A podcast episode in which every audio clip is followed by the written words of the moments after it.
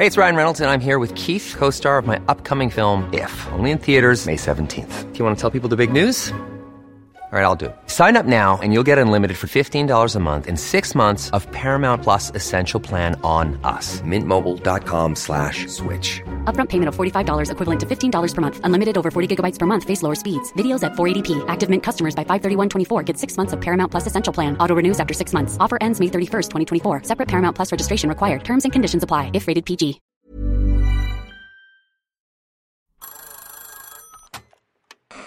Hola. Hola. Hola. Hola, hola. ¿Estás ahí? ¿Quieres saber lo que está pasando en tu país y en el mundo en pocos minutos?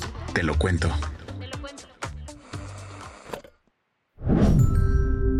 Hoy es jueves 24 de agosto de 2023 y estas son las principales noticias del día.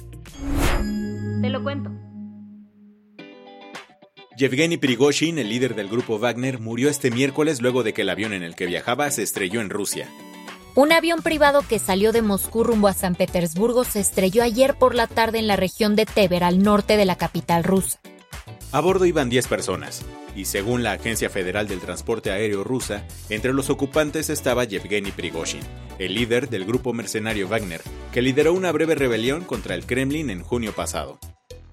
Y seguimos en Moscú. Lara, el movimiento de tropas del grupo Wagner Hello, I'm Matthew Emery Waller, and welcome to Verified Live. Straight back to that breaking news that uh, we heard in the last few moments that uh, the head of the Wagner Group, Yevgeny Prigozhin, El Ministerio de Emergencia ruso confirmó que todos los ocupantes del Embraer 600 murieron. Entre los fallecidos también estaría el ultraderechista Dmitry Utkin, uno de los comandantes más importantes de Wagner. Aunque Rusia dijo que investigará las causas del accidente, a través de Grayson, un canal de Telegram de Wagner, se aseguró que el avión había sido derribado por los sistemas antiaéreos del Kremlin. Esta información no ha sido confirmada. Mientras tanto, Vladimir Putin destituyó a Sergei Surovikin, un militar del ejército ruso muy cercano al grupo de mercenarios. Por ahora no está claro si se trató de un accidente o de una operación ordenada por Moscú. Sin embargo, cuestionado sobre el tema mientras echaba un smoothie en Lake Tahoe, Joe Biden reaccionó así a la noticia. No sé con hechos qué pasó, pero no me sorprende. ¿Cree que Putin es responsable? No hay mucho que pase en Rusia sin que Putin esté detrás.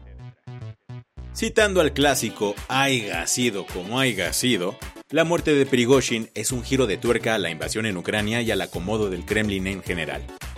Grupo Wagner fue fundamental para los éxitos militares de Rusia en Crimea, Siria, Sudán y en las últimas semanas en Níger. Sin embargo, Prigozhin también representó la más grande amenaza a la permanencia de Putin en el poder en sus más de 23 años de gobierno. Esto tras la rebelión de junio donde las tropas de Wagner estuvieron a kilómetros de Moscú, hasta que la insurgencia fue calmada por una negociación con el Kremlin. ¿Qué más hay? Revivió el INAI y ahora podrá sesionar con cuatro comisionados. La segunda sala de la Suprema Corte de Justicia de la Nación aprobó ayer un proyecto que le da chance al Pleno del Instituto Nacional de Transparencia y Acceso a la Información Pública de sesionar con solamente cuatro personas. ¿Y eso? Aunque la ley dice que este organismo debe estar conformado por siete comisionados desde abril, anda cojo. En aquel mes, tres de sus comisionados concluyeron su mandato, así que era labor del Congreso proponer y nombrar a las nuevas personas para completar el staff. Sin embargo, Morena y sus aliados han bloqueado desde entonces el nombramiento de los comisionados. Esto provocó que el INAI cayera en un coma, pues la Ley Federal de Transparencia señala que se requieren de al menos cinco comisionados para poder sesionar. Mientras que el Poder Legislativo mexicano se hace pato con los nombramientos, la chamba de la dependencia fue acumulándose con más de 7.000 quejas y solicitudes de transparencia pendientes por resolver. Por eso el INAI llevó su caso a la Suprema Corte para que les dieran chance de trabajar así. Y ahí los ministros decidieron ayer que... Ministro Esquivel Moza. Ministro Aguilar Morales. ¿A favor del proyecto? Ministro Lainis Poticé. Con el proyecto. Ministro Pérez Dayán. De acuerdo. Ministro Presidente, le informo que hay mayoría de tres votos con el sentido del proyecto con el voto en contra de la ministra Esquivel Moza. Queda aprobado el asunto con la votación que se nos da. Las que tienes que saber.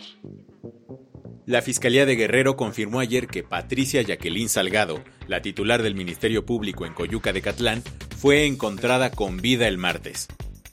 La titular del MP en esta zona de la Tierra Caliente de Guerrero fue secuestrada por un grupo de 20 sujetos armados el 21 de agosto.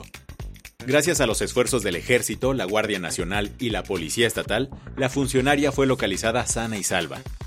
No está claro quién realizó el secuestro, pero una versión de las autoridades cree que la familia michoacana pudo estar involucrada. Rudy Giuliani, el exalcalde de Nueva York y abogado personal de Donald Trump, se entregó ayer ante las autoridades de Atlanta, Georgia. Todo por el caso judicial más reciente en el que se le acusa al expresidente y a 18 de sus asesores de intentar alterar los resultados de las elecciones presidenciales de 2020 en ese estado.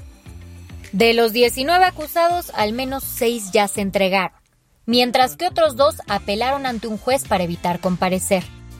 Se espera que Mr. Trump haga acto de presencia ante el tribunal hoy, ya que el deadline para entregarse por las buenas es el viernes.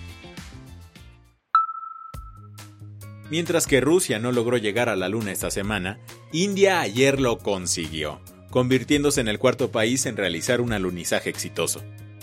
Su nave espacial, llamada Vikram, llegó al polo sur de nuestro satélite natural donde se cree que existen grandes reservas de agua. El primer ministro de la India, Narendra Modi, comentó que este logro le pertenecía a toda la humanidad.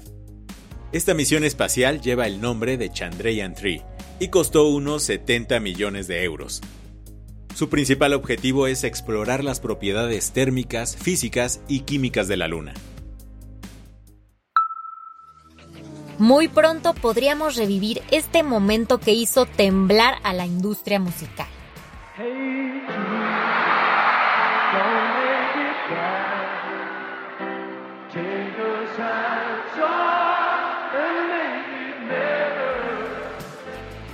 Sir Paul McCartney confirmó ayer que regresa a México después de seis años de ausencia.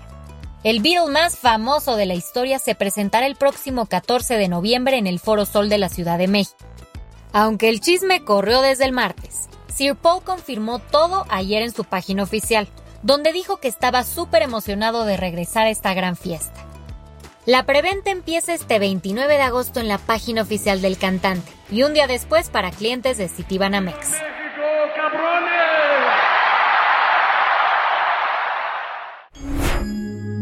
La del vaso medio lleno.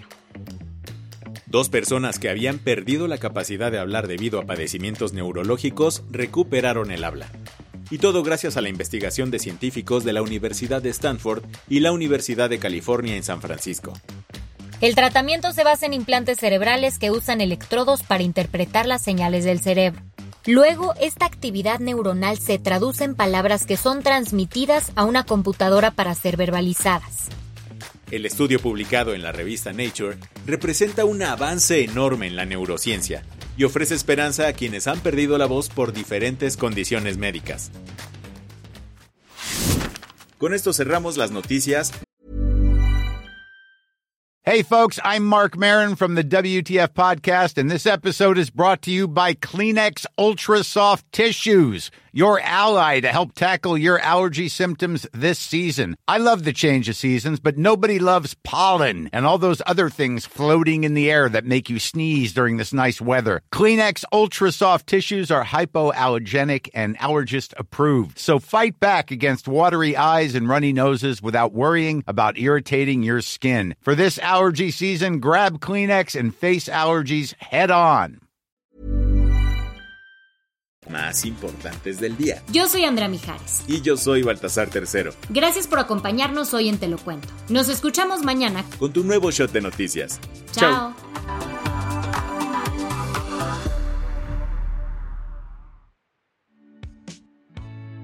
El guion de este episodio estuvo a cargo de Aisha Yanavi y Lucía Corona.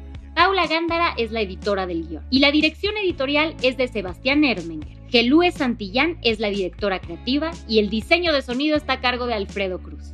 ¿Quieres estar al día? Nos encuentras como arroba te lo cuento en Instagram, TikTok, Snapchat y Twitter.